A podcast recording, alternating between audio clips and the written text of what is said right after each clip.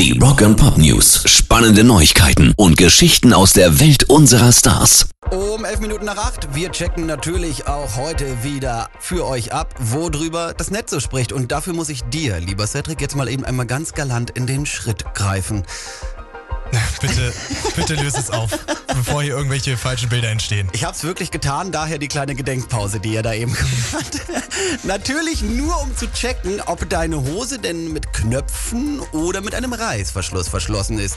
Mein Gott, was denkt ihr denn jetzt schon wieder? Ja, auch meine Hosen, weil es jetzt natürlich nicht direkt das Thema im Netz, sondern der Reißverschluss, der wird heute 130 Jahre alt. Wir schreiben also den 29. August 1893, als sich ein Amerikaner dachte, so ein Schließmechanismus mit Haken und Ösen, den lasse ich mir patentieren. Es kann so einfach sein. Ne? Ja, genau das ist auch irgendwie die Einstellung im Netz, obwohl viele sehen es auch eher wie User Schmidt hier. Seit 130 Jahren müssen wir also schon leiden. War mir ja eigentlich immer sicher, dass der Reißverschluss eine Frau erfunden haben muss, wegen den vielen Schmerzen, die Männer durch Reißverschlüsse schon erlitten haben. Autsch. Ja.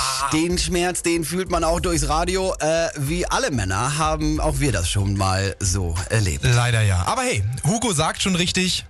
130 Jahre ist das Prinzip eines Reißverschlusses jetzt also schon alt. Manch deutscher Autofahrer hat das Prinzip aber bis heute noch nicht verstanden. Und dabei ist es doch eigentlich so simpel. Ja, gibt eigentlich auch schon einen Grund, warum das auch schon im 19. Jahrhundert erfunden wurde. Meint auch Andy hier.